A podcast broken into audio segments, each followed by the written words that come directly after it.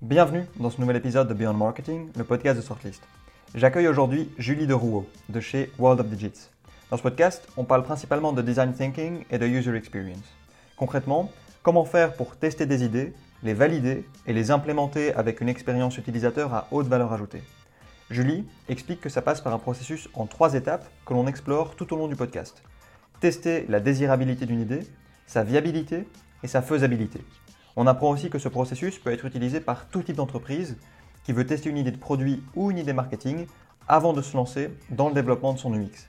Enfin, on clôture le podcast en parlant des quatre types d'innovations qui existent et des ressources que Julie recommande pour se former au design thinking et à la création du X. Je vous souhaite une très bonne écoute, plein d'apprentissage et surtout, partagez le podcast à une personne que le contenu d'aujourd'hui pourrait aider. A très vite Aujourd'hui, l'idée, de par ton rôle et ton expérience chez, chez World of Digits, bah, ça va être de parler de Lean Startup et de Design Thinking, puisque c'est ton expérience et c'est là-dedans que, que tu, travailles aujourd'hui. Avant qu'on commence et qu'on rentre vraiment dans le vif du sujet, je vais peut-être t'inviter à te présenter et nous expliquer voilà, ce que tu fais chez World of Digits et quel est ton rôle. Oui, merci. Euh, bah, tout d'abord, merci hein, pour l'invitation à participer à ce podcast. Je suis ravie. Euh, c'est une première expérience pour moi et euh, bah, parler de ce qui me passionne dans mon travail, un très beau sujet. Donc, merci Tancred pour, pour l'opportunité. mais oui, hein, donc, qui je suis? Je m'appelle Julie. j'ai 39 ans et j'ai eu une première expérience, longue expérience professionnelle dans une grande banque belge où euh, mon dernier rôle était euh, Innovation Catalyst. Alors oui, est-ce que c'est encore un buzzword ou pas? Mais en quelques lignes, euh, je participais au développement de l'incubateur interne de cette grande banque et mon rôle était d'articuler un programme intrapreneurial pour les employés qui venaient dans cet incubateur. Donc, c'est-à-dire d'offrir l'opportunité aux, aux, employés d'une banque de travailler autrement, c'est-à-dire de travailler comme des entrepreneurs et d'être encadrés par des coachs et surtout des méthodologies euh, inspirées du Lean Startup donc, et du Design Thinking. Et le Lean Startup, en deux mots, qu'est-ce que c'est? C'est euh, des méthodologies qui permettent d'accélérer les validations du marché, donc de vraiment fonctionner comme un entrepreneur. Euh, ne pas se, voilà, se sortir de son rôle, valider rapidement ses idées et autres.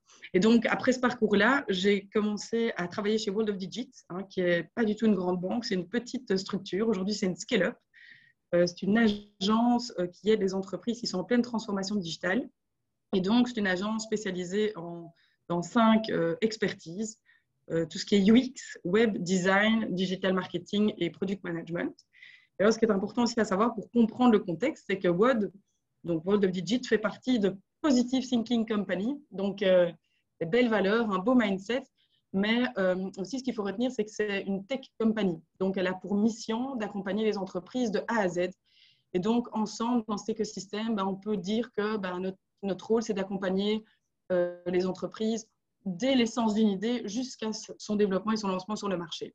Donc, dans cette belle euh, boîte, hein, je suis arrivée là-bas donc il y a plus de deux ans maintenant et j'ai dû lancer le Design Studio, c'est-à-dire créer une offre pour les entreprises qui souhaitent innover et explorer. Et donc, j'ai dû mettre en place une première offre commerciale euh, qui euh, permette aux entreprises, aux équipes projet de rapidement générer des idées et les valider rapidement. Donc, j'ai proposé le package du design sprint. Le design sprint, peut-être qu'il y en a qui en ont entendu parler, c'est un process d'innovation qui vient des États-Unis, euh, qui est très intense et qui permet en fait à une équipe projet de rentrer dans une expérience d'une semaine durant laquelle ils vont pouvoir résoudre un problème, trouver une solution, la prototyper et la valider. Et donc, j'ai packagé cette offre qui a eu un, succès sur le marché belge.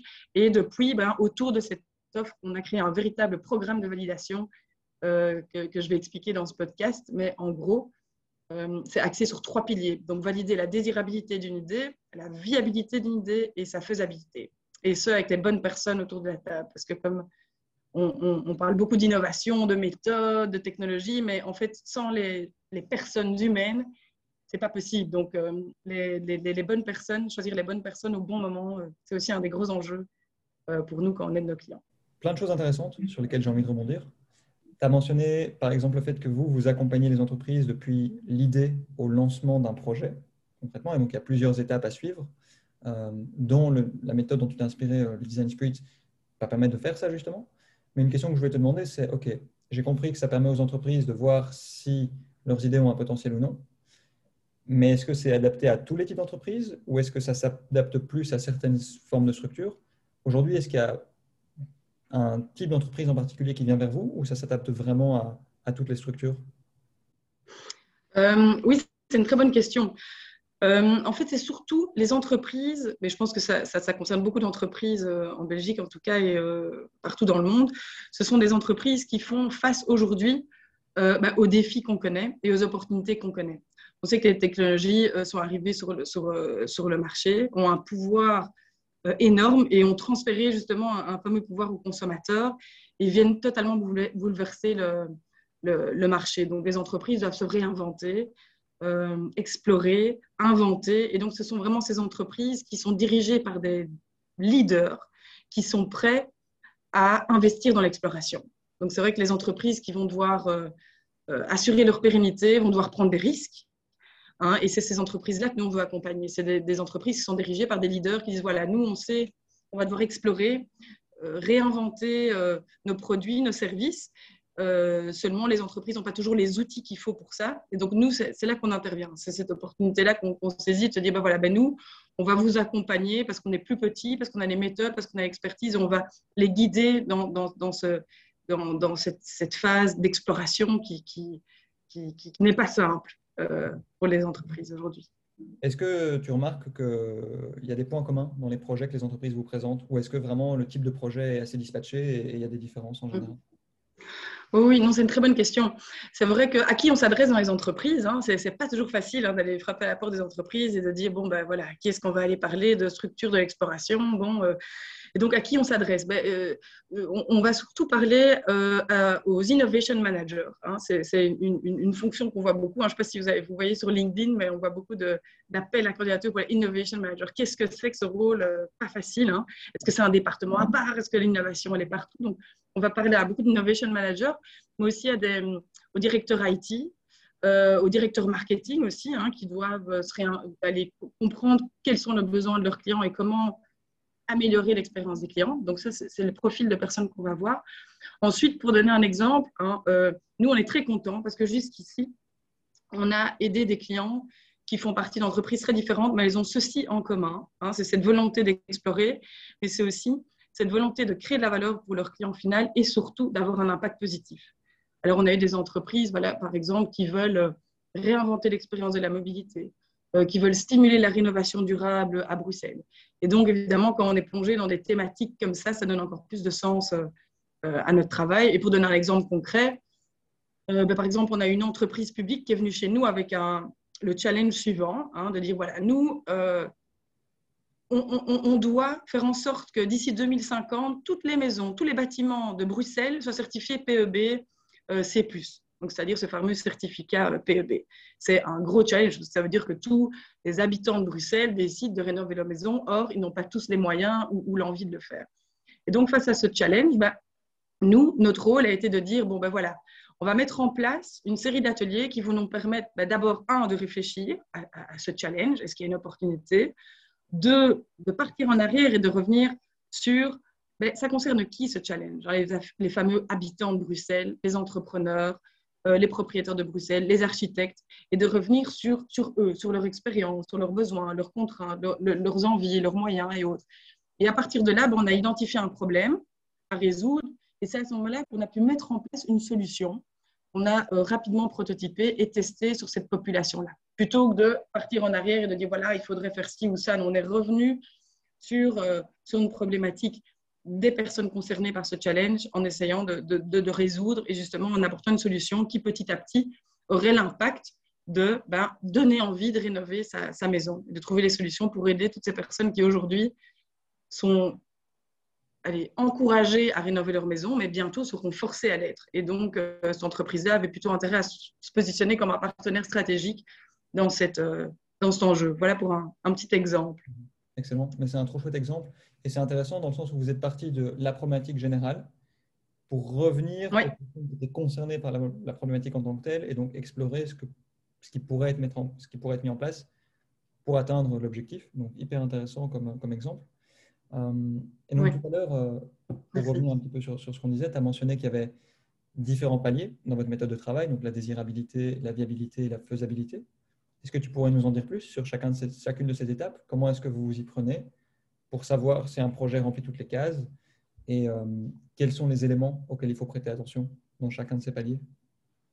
Oui, tout à fait. Mais donc, il faut se mettre pour ça à la place de celui qui va euh, lâcher les sous sur la table. Hein. Il faut s'imaginer, voilà, je suis directeur, hein, j'ai un, gars de mon département qui vient me dire, ouais, bon, euh, on a une super idée, mais il faut un million d'euros. Ah, bon. Comment est-ce qu'un directeur va se dire, bon, ok, super, on a trop d'argent, vas-y, explore, un million d'euros Ben non. Nous, ce qu'on va essayer de proposer à, cette personne qui va demander un million d'euros, c'est d'aller donner les, éléments concrets pour que le directeur puisse se dire Ah oui, je vois que c'est une vraie opportunité, euh, moi je me sens à l'aise d'investir dans ton idée. Et c'est comme ça qu'on a mis en place ce, programme, on a appelé ça le sweet spot. Hein, le sweet spot, c'est vraiment la, destination finale, c'est quand on arrive à un point où on a trois validations clés qui sont validées. Donc trois hypothèses clés, pardon, qui sont validées. Donc, un, est-ce que les utilisateurs vont aimer notre idée? C'est vraiment la désirabilité, hein, parce que c'est vrai qu'on a beau développer des produits, des services, s'ils ne sont pas appréciés, ben, on ne pourra pas les vendre. Donc, euh, euh, voilà. La deuxième hypothèse, c'est est-ce que, quel est le business model? Est-ce qu'on peut se faire de l'argent avec, avec cette idée? Donc, c'est la viabilité de l'idée. Et euh, la troisième hypothèse, c'est vraiment sa faisabilité. Est-ce que nous, notre entreprise, on a les moyens de construire cette solution? Est-ce qu'on va devoir investir dans dans une collaboration avec un partenaire externe? Est-ce qu'on va devoir changer certaines activités ou pas pour développer cette idée? Donc, c'est une sorte d'étude de, la faisabilité. Et donc, euh, notre programme permet euh, de, valider ces trois euh, hypothèses. je peux rentrer dans le détail pour, oui, ah, voilà. pour le, premier pilier, hein, la désirabilité. pour nous, c'est le cœur. Hein. C'est donc comment s'assurer qu'on va créer de la valeur pour le client. C'est vraiment la première hypothèse autour de laquelle on va travailler avec notre client. Et pour ça, j'en ai parlé tout à l'heure, on a mis en place le design sprint. Donc, c'est-à-dire que euh, c'est ce fameux process d'une semaine hein, qu'on met en place avec le client. Donc, tout d'abord, on s'assure d'avoir le, bon challenge, hein, la bonne équipe. Hein, c'est une équipe, euh, on essaie d'avoir un représentant de chaque département dans, l'exercice. Comme ça, on peut, dès le début, bah, avoir l'avis de tout le monde et pas les, contraintes euh, qui viennent après. Et donc, ce process va nous permettre ben, de visualiser la problématique grâce au design thinking. Donc, on va revenir sur l'expérience utilisateur, on va identifier tous les, les, points de contact et les points de friction d'utilisateur et on va saisir une opportunité autour de laquelle on va pouvoir faire un brainstorming, donc venir avec une idée. Et alors, on va la prototyper.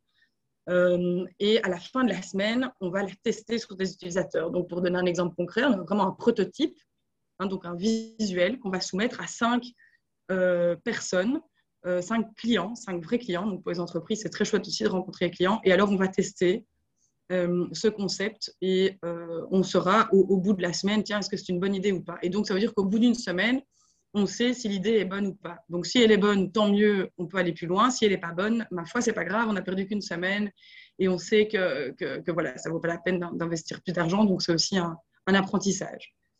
Euh, ça, c'est pour la, désirabilité. Ensuite, euh, la viabilité, euh, c'est vraiment articuler le business model autour de l'idée. C'est de se dire, bah, tiens, OK, il y a la solution, mais comment est-ce qu'on va la mettre en place? Combien est-ce qu'on va la vendre? Qui va payer? Quand? Combien? Combien ça va nous coûter? Quels vont être les, canaux de, diffusion pour, pour vendre notre, nos solutions et autres? Et donc, en, en deux jours, ici, on fait des ateliers qui permettent aussi de mettre en place le business model. Et enfin, la faisabilité. Là, euh, on fait intervenir un, expert euh, tech ou un, expert lié à la technologie, en fait, euh, abordé avec notre solution, qui va nous aider à traduire tout le travail réalisé en, en, liste de fonctionnalités à construire avec des, estimations. Donc, au bout de ces ateliers, on pourra dire, voilà, si vous voulez construire cette solution, ça veut dire que vous devez construire tel modèle de data, par exemple, ça va vous mettre X temps, ça va vous coûter X euros. Et donc, on aura une première étude de faisabilité pour un MVP, donc pour un minimum viable product, c'est-à-dire une première version du produit qu'on pourrait lancer. Et donc, pas la, limousine, mais un premier, un premier produit euh, viable qu'on peut lancer sur le marché. Et, euh, et, voilà, donc on aura une première estimation. Et si on revient sur notre notre petit directeur là, qui entendait son project manager lui dire Tiens, bon, on a une idée, on a pensé là, euh, en, une réunion, il faudrait faire ça, ça coûte un million d'euros. J'imagine que la personne aura un logo. Par contre, si on dit Voilà, on a, on a investi, voici l'étude de faisabilité, voici le prototype, voici ce qu'on dit un premier panel de clients, voici comment on envisage de gagner de l'argent, c'est un nouveau business model pour vous, euh, c'est une nouvelle source de revenus. Alors là, c'est évidemment plus inspirant et plus, plus, plus confortable pour le directeur d'aller. Euh, euh, investir euh, euh, les budgets estimés. Tu viens avec des éléments concrets, en fait, des choses concrètes où tu prouves que tu as fait une étude de désirabilité, de faisabilité, de viabilité. Et donc forcément, tu peux être beaucoup plus sérieux avec ces éléments qu'en en te basant sur ton intuition ou, quelque chose comme ça. Quoi.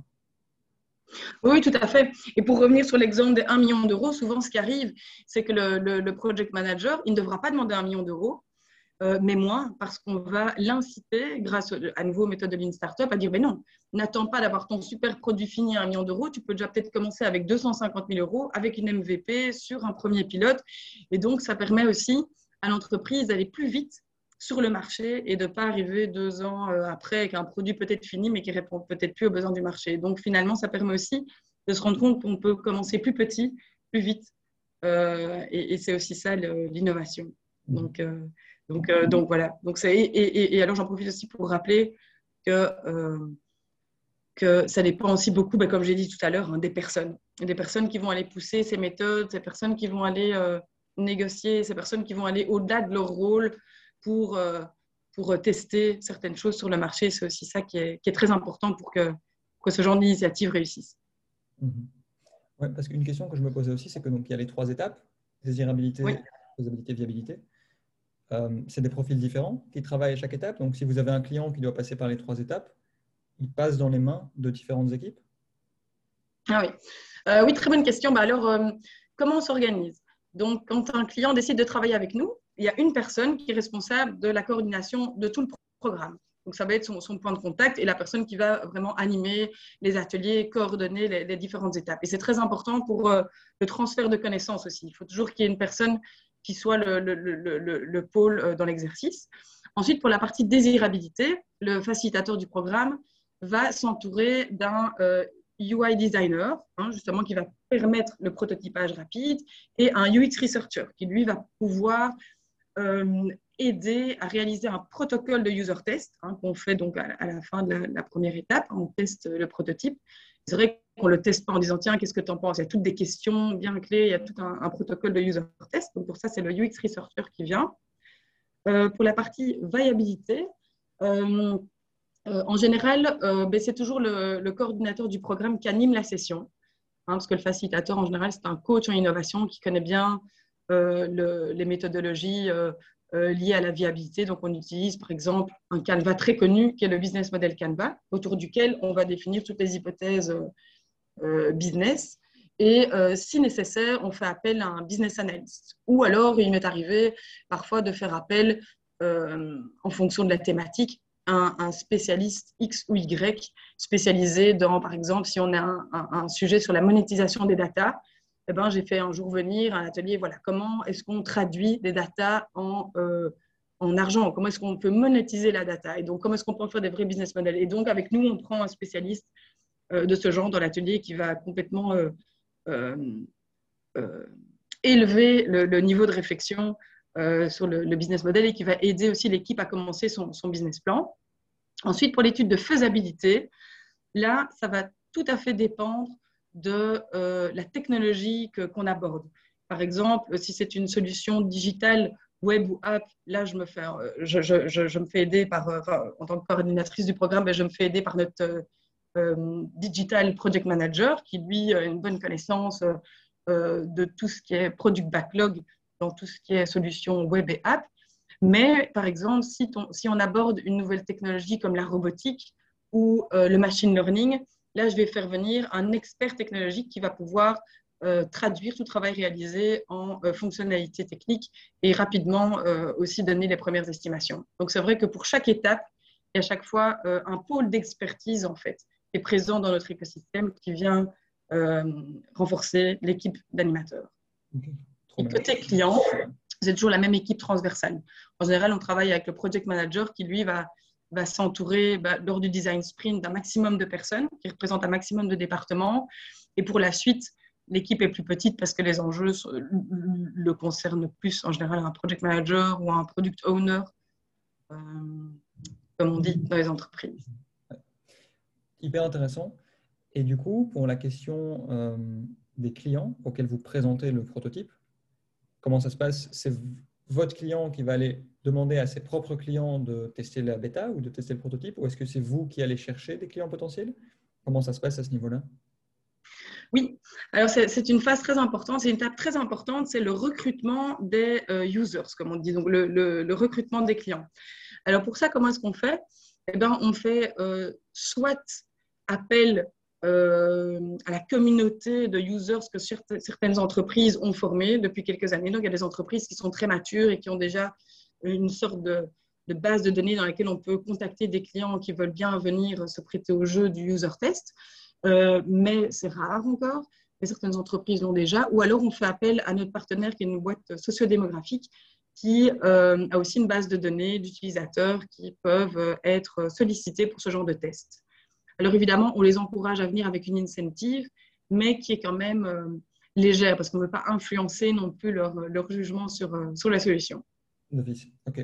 Voilà. Et alors, on a aussi un partenaire, ça c'est pour les user tests qualitatifs, donc quand on les fait venir vraiment physiquement, enfin quand on peut, parce qu'avec le Covid, maintenant sur les interviews remote, mais on fait aussi des enquêtes quantitatives, donc c'est-à-dire qu'on fait des, des, questionnaires qu'on envoie à un plus gros volume de personnes pour euh, renforcer cet aspect validation grâce à la quantité. Donc, par exemple, on envoie un questionnaire à 100, 150 personnes et pour ça, on a aussi un partenaire qui a un panel de plus de maintenant 20 000 personnes en Belgique dans lequel on peut euh, puiser euh, des, utilisateurs qui vont euh, normalement répondre facilement et très rapidement au questionnaire. Donc, ça nous permet d'avoir presque en live des réponses sur des hypothèses qu'on a. Et ça, c'est magique quand on, quand on a ça et qu'on voit les, les, réactions là, des gens alors qu'on est en pleine euh, construction du prototype et qu'on voit déjà, ah, tiens, ça marche, les gens aiment bien, c'est, c'est super. C'est ça, qui, c'est, ça qui motive aujourd'hui les gens aussi. Euh, euh, on peut le dire, avec hein, le Covid, les gens sont un peu.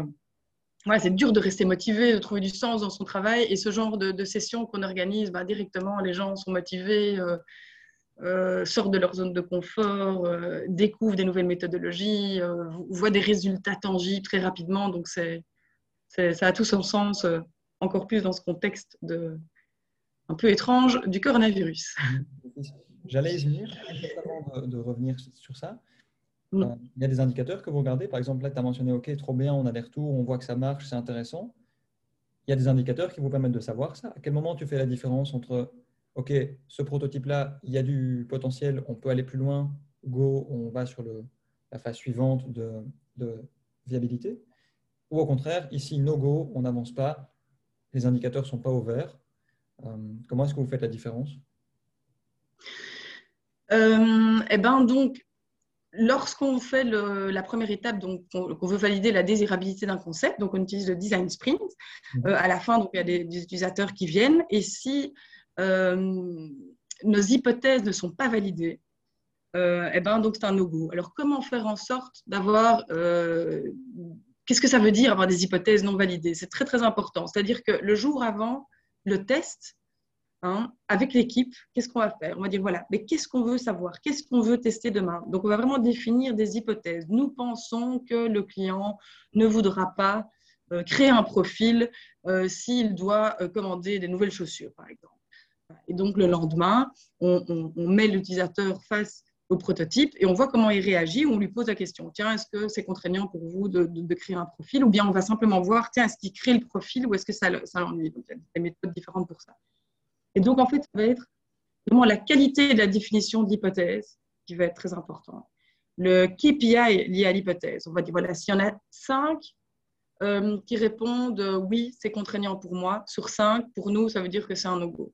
Mais on pourrait dire s'il y en a à partir de 3 sur 5 qui disent c'est un no-go, euh, qui disent que c'est contraignant, ça peut être un no-go. Donc c'est très important, et d'où l'importance de l'équipe aussi, de s'aligner en amont du test pour dire voilà, quelle hypothèse on va tester, quel est le KPI sur l'hypothèse, et à la fin, on dira bah, voilà, les conclusions, non, non, il y en avait deux sur cinq, ok, bah, c'était un go. Euh, ah non, c'est 4 sur 5, ok, bah, c'est un no-go. Et donc on va, on va lister comme ça toutes les hypothèses, voir leur score, et avoir une conclusion, un rapport du user test qui nous dira, ben voilà, la majorité des hypothèses n'ont pas été validées. Alors, soit on le vérifie encore si on a un doute, et c'est là que l'étude quantitative peut nous aider, ou bien on fait revenir d'autres utilisateurs, ou bien simplement c'est un no-go, et, voilà. Ou bien c'est validé, on est tout au vert, mais on continue quand même. Euh, voilà, c'est pas parce que c'est validé qu'on est tout safe, donc on continue quand même encore de valider de manière quantitative. Et c'est aussi un état d'esprit qu'il faut garder tout au long de l'évolution de, la solution aussi dans, le futur. Donc c'est aussi cette, méthode qu'on veut transmettre aussi, et même si on n'accompagne plus euh, après dans la construction du produit, euh, je pense qu'aujourd'hui les entreprises euh, travaillent de manière agile, donc c'est-à-dire sont dans les sprint reviews, iter, en continu, et donc c'est cette, cette, dynamique de tester, valider qui doit, qui doit continuer après. Oui, c'est ça, c'est pas une, mm. pas une, dynamique à avoir juste au moment où tu veux tester un nouveau prototype, c'est un truc que tu dois adopter en permanence, et donc c'est une bonne habitude à mettre en place en fait. Oui, tout à fait. Alors nous, comment ça se passe hein, une fois qu'on a terminé euh, de, travailler sur ce premier programme de validation hein, euh, et que la solution euh, est, validée Et donc le client dit, bon, ben voilà, ben, je suis prêt à investir. Alors, il y a plusieurs possibilités. Un, le client va dire, OK, merci, super. Ben, nous, on a, on, a analysé ça dans, le, dans le, justement l'étude de viabilité et de faisabilité. On sait le faire en interne. On n'a plus besoin de vous. On va développer la solution. On sait très bien comment on va faire parce qu'on est équipé pour. Hein, et à ce moment-là, l'entreprise continue et la majorité des entreprises maintenant travaillent en, ce qu'on appelle en agile, donc garde cette dynamique. L'entreprise va dire, ben non, nous on est une entreprise, on veut avoir ce nouveau service, on veut proposer ça, mais on n'a pas les capacités en interne de le faire. Et c'est là qu'alors moi je passe le relais soit à mes collègues euh, de World of Digit qui sont plus dans la phase euh, d'accompagnement, de construction des solutions, hein, qui vont prendre le relais, soit à mes collègues de chez PTC s'il y a une technologie X ou Y dans la, dans la solution. Et donc, euh, l'entreprise va alors décider de travailler avec nous ou peut-être un autre partenaire, mais l'avantage qu'elle aura, ce sera d'aller travailler avec une plus petite structure qui est peut-être plus, plus agile, hein, qui va, va, pouvoir bénéficier de l'agilité de cette nouvelle structure, de la rapidité de développement qu'elle va proposer, tout en gardant en main le projet. L'entreprise reste quand même maître de sa solution et de la propriété euh, intellectuelle euh, de, de, la solution, mais elle profite de la force et de la dynamique d'un partenaire peut-être plus, plus agile pour ça. Et chez PTC, c'est ça qu'on veut proposer. En général, je, travaille en relais avec mes, collègues. L'une des questions que je voulais te poser aussi, c'est sur l'année qui vient de s'écouler, est-ce que tu as vu des évolutions dans les projets que les entreprises veulent tester? Euh, Et est-ce que la méthodologie a évolué aussi en tant que telle? Quelles sont les évolutions que vous avez vues depuis début 2020 Euh, oui, oui, mais bien sûr, on a vu un, gros changement, même si euh, le quotidien euh, n'est pas folichon là quand on reste chez soi, c'est très difficile, on se rend pas compte, mais sur le marché, il y a une véritable course de l'innovation.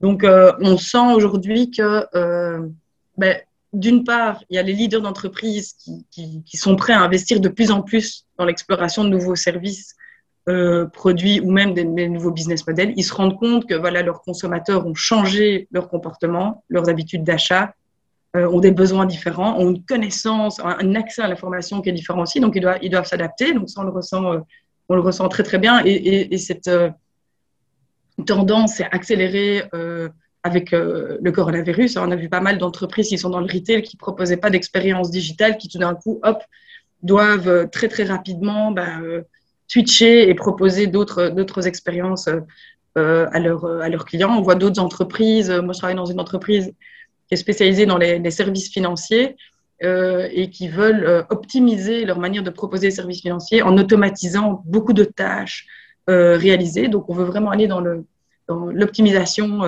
opérationnelle grâce à la force de l'automatisation et l'utilisation des data. Donc, on, se rend bien compte qu'il y a une course. Et ce qui est très intéressant aussi, c'est qu'on se rend compte que quand on parle de nos solutions, ben, les clients euh, nous comprennent mieux. Avant, quand moi je venais parler de design thinking, design sprint, euh, voilà, on ne nous comprenait pas toujours. Ici, maintenant, on commence à avoir des clients qui viennent nous demander euh, spécifiquement ce qu'on fait, donc qui ont pris connaissance aussi des méthodologies, qui savent l'impact positif que ça a, et donc qui viennent avec un, besoin plus mature et une meilleure compréhension de, leur, de leurs besoins. Donc ça, c'est un, vrai plaisir. Euh, Ça, c'est plus pour la partie entreprise. Pour la partie employé, oui, c'est vrai que nos clients reviennent beaucoup pour être soutenus dans cette course de l'innovation, hein, d'avoir des outils, des experts qui leur permettent d'accélérer, mais aussi qui viennent un peu rebooster les troupes. C'est-à-dire qu'il euh, y a beaucoup de, clients qui ne sont pas euh, timides et qui nous avouent, euh, voilà, mais n'hésitez pas à être original, il faut remotiver nos équipes, il faut utiliser d'autres manières de travailler. Donc, c'est quelque chose au début que, moi, je proposais aux clients. Par exemple, je propose souvent des sessions de yoga ou de sport pour commencer mes ateliers. Hein, voilà, je propose de travailler dans des environnements différents. Au début, c'était peut-être un, un, nice to have, mais aujourd'hui, euh, on voit que les clients demandent parce qu'il y a un enjeu sur la motivation euh, des employés. Donc, je pense que là aussi, euh, on, peut, on, peut, on, peut certainement aider à, relancer la, dynamique au sein des équipes de nos clients. Ce n'est pas toujours des clients qui viennent vers vous avec une demande clairement définie. Ils peuvent aussi vous solliciter pour avoir des suggestions de votre part. Oui, oui. Tout à fait. C'est une très bonne question. Les clients n'ont pas toujours, euh, et c'est normal, euh, conscience de ce qu'ils ont besoin. Et donc, on, a aussi prévu, euh, on a une première étape avec le client qui est vraiment une discussion ouverte. Hein. à nouveau, moi, j'ai quelques outils comme ça pour structurer la discussion, pour qu'il y ait quand même un, atterrissage à un moment donné, où en fait, on va pouvoir poser des questions clés et orienter le client dans sa réflexion pour qu'on puisse dire, bah voilà, oui, tu as besoin d'un design sprint ou non, c'est pas encore clair ce que tu veux faire. Peut-être qu'on va rechallenger la stratégie d'innovation d'un client, ou bien peut-être que euh, on, comprendra avec lui que euh, euh, l'impact qu'il veut avoir n'est pas aligné avec sa stratégie. Ou, voilà, donc on, structure aussi cette phase de, réflexion sur finalement de quoi est-ce qu'on a besoin, pourquoi est-ce qu'on veut aller vers cette nouvelle technologie.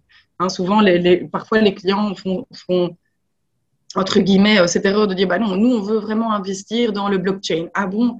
Euh, En fait, mais pourquoi? Parce qu'il y a peut-être d'autres moyens, mais c'est quoi l'impact que vous voulez avoir? Ah ben, c'est de euh, sécuriser les documents qui sont transférés entre nos partenaires externes, par exemple. Ah bon, ben, pourquoi? Ah, parce que... Et donc, en creusant, peut-être qu'on se rend compte que le problème, il est ailleurs, et donc on peut les aider autrement. Donc, voilà, on ne se positionne pas comme un partenaire d'exécution, mais on fait de la co-création avec le client. Et ça part aussi dans ce, dans cet alignement dès le début du pourquoi on va travailler ensemble et l'impact qu'on veut avoir. Et on, y revient souvent dans les ateliers quand on doit prendre des décisions sur ce fameux impact. Mhm. Qu'est-ce qu'on voulait au début et est-ce qu'on y arrive à la fin? Toujours se rappeler qu'est-ce qui est. Parce qu'au fur et à mesure que tu bouges et que tu avances dans le projet, c'est facile de perdre un peu le cap et d'évoluer, mais c'est toujours bon de se rappeler, OK, pourquoi est-ce qu'on a commencé ce projet au début? Donc, hyper intéressant. Et en fait, je posais aussi la question de savoir si les clients venaient vous solliciter. Parce que là, on a parlé du développement de nouvelles idées, voilà, développement de prototypes. Mais ça peut aussi s'appliquer à des idées qui existent déjà, et des services et des produits qui sont déjà existants et qui peuvent venir vous demander, OK, on a cette solution-là qui existe, on sait qu'on doit la faire évoluer, mais comment est-ce qu'on fait? Dans quelle direction est-ce qu'on veut l'amener? Comment est-ce qu'on veut le faire bouger à l'avenir? Oui, oui, tout à fait. Ben, en fait, ça me permet de, rentrer dans le cœur du sujet de l'innovation. Il y en a beaucoup qui, enfin, l'innovation, ça peut être un, buzzword euh, ou, ou, simplement un mot dans lequel on, fourre un peu tout. Mais c'est clair que euh, à partir du moment euh, où on veut résoudre un problème, plusieurs types d'innovation existent. Hein, si on, prend rapidement les, les types d'innovation qui existent, on a l'innovation de rupture, où là on part plus euh, d'une innovation type Airbnb ou Spotify, on vient bousculer le marché avec un nouveau business model, on donne accès à des nouvelles personnes euh, vers un service peut-être existant, mais on vient bousculer plus les, business models. Il y a l'innovation type durable, donc de dire, ben voilà, comment est-ce qu'on va faire pour euh assurer que notre produit continue de créer de la valeur euh, dans le temps. Et donc, par exemple, on va incorporer un élément extérieur pour améliorer euh, son produit ou, son service. Par exemple, on peut prendre l'exemple de euh, Dyson, par exemple, qui s'est inspiré d'une technologie utilisée dans une scierie pour enrichir son aspirateur et permettre de créer des produits, des aspirateurs où on n'a plus besoin de sachets. Hein, donc ici, euh, on a amélioré un produit existant. Hein, le produit existait déjà. On est revenu sur le problème utilisateur. Ah, c'est vraiment embêtant de. Je ne sais pas si tu, as déjà changé un sachet aspirateur, mais ce n'est pas le meilleur dans l'expérience. Et donc, ici, ils ont très bien compris. Et donc, c'est un, type d'innovation euh, euh, durable. Ils ont, ils, ont, ils ont pu proposer des aspirateurs où il ne faut plus changer ce fameux sachet. Ou alors, on a vu pendant la crise Covid, Decathlon qui a utilisé ces masques finalement pour répondre à un tout autre problème que l'oxygène dans les mers turquoises euh, pour les vacances, mais qui est pour aider les patients euh, en manque d'oxygène, mais dans des situations moins drôles que dans les mers turquoises, mais euh, à l'hôpital. Et donc, c'est aussi une, une sorte d'innovation d'un produit qui existe déjà. Alors, il y a aussi l'innovation incrémentale. Ça, c'est vraiment l'innovation continue. Euh, par exemple, si on prend comme exemple euh, Volkswagen, hein, la Golf, hein, la Golf existe depuis, je pense, euh, les années 70, elle existe toujours et on a vu qu'elle a évolué dans le temps parce qu'elle répond toujours aux besoins utilisateurs, elle évolue, elle améliore l'expérience de conduite, mais c'est toujours la Golf. Et ensuite, il y a l'innovation radicale qui est plus, tiens, on va aller utiliser une nouvelle technologie pour avoir un impact sur l'expérience client ou pour pénétrer un nouveau marché ou pour euh, ou pour autre raison. Et, ça, c'est encore un autre type d'innovation. On va aller euh, utiliser une nouvelle technologie euh, pour résoudre un problème. Et donc, comme tu disais tout à l'heure, c'est vrai qu'on n'est pas obligé de créer quelque chose de, de, nouveau. Hein. À partir du moment où on a cette réflexion de dire ben, finalement pourquoi est-ce qu'on fait ça? Quel est le problème qu'on veut résoudre? Après, on peut articuler tout type, type d'initiative. Voilà. Mais l'important, c'est vraiment revenir sur euh, voilà, enfin, nous, on croit très très fort là-dedans, c'est comment est-ce qu'on on, vient résoudre des problèmes. Parce qu'à partir du moment où on vient résoudre un problème, on a de l'impact et, euh, et, ça permet de, donner vie à, une véritable solution. Est-ce que tu as euh, une ressource vers laquelle on pourrait renvoyer les gens qui nous ont écoutés jusqu'ici? Est-ce que vous avez un blog ou, un, un, guide qui traite de tous ces types d'innovations vers lesquels on pourrait les renvoyer? Euh, oui, alors on a un blog qui est en cours euh, et on a notre site web qui est en train aussi d'évoluer. Hein. on dit parfois que les cordonniers sont les plus mal chaussés. C'est vrai qu'on est World of Digits, mais euh, notre site est, en cours bah, d'itération. Hein, justement, on, on, itère. Donc, on a notre site web. il y a une série de webinaires qu'on organise aussi. il y a des formations qu'on donne. Euh, et, donc voilà, mais donc euh, les, personnes qui souhaitent plus d'informations peuvent certainement aller sur notre page euh, LinkedIn, sur notre compte Instagram, sur notre blog, sur notre site web, et ou demander diverses informations. On a pas mal d'outils pédagogiques aussi, qui, des toolkits qui permettent d'équiper des gens ou de, donner des, informations à disposition des, des personnes qui le souhaitent. Excellent. Mais je mettrai l'épisode, comme ça, ce sera facile d'y accéder. Euh, on arrive tout doucement à, la fin, à la fin du podcast. On a parlé de plein de choses différentes. C'était vraiment passionnant de, comment, de voir le processus à suivre pour tester une idée et de rentrer dans le détail de chacune de ces, étapes et de comment vous les, vous les appliquez. Euh, avant qu'on clôture, est-ce qu'il y a un sujet qu'on n'a pas forcément abordé ou une idée que tu voulais partager? Euh... Mais non, j'ai dit tout ce que j'avais à dire. J'espère que, c'était euh, enrichissant pour, pour les auditeurs. Hein. Merci à eux s'ils sont, euh, s'ils sont encore là à nous, à nous écouter. Euh, et non, je pense que oui, pour conclure, je pense que ce qui, ce qui nous anime dans tout ça, chez World of Digit, c'est que, et, pourquoi ça fonctionne, il y a deux choses très importantes. C'est, bah, un, euh, on fait ce qu'on aime, on, est passionné par ce qu'on fait, donc on, explore justement aussi, euh, on avance. Et euh, il y a une approche très généreuse, c'est-à-dire qu'entre nous, on se nourrit d'informations et d'expertise. C'est comme ça que qu'on grandit. Et, je pense que quand on travaille avec nos clients, c'est cette énergie aussi que qu'on transmet. Parce qu'on a beau avoir des, des, livres, des méthodes et autres, je reviendrai vraiment toujours là-dessus. C'est l'humain qui est au centre et euh, le pourquoi on fait les choses, en fait. Et à partir du moment où on peut aider des clients à trouver du sens, peu importe le type d'industrie, euh, trouver du sens dans ce qu'ils font euh, par rapport à leurs objectifs à atteindre, hein, voilà, c'est très important. C'est très important pour nous et je pense que c'est ça qu'on propose au-delà de toute méthodologie. Bah, c'est ça qu'on propose à nos clients, une expérience. Totalement aligné avec ce message et en tout cas, merci beaucoup pour, pour ce podcast, c'était hyper intéressant.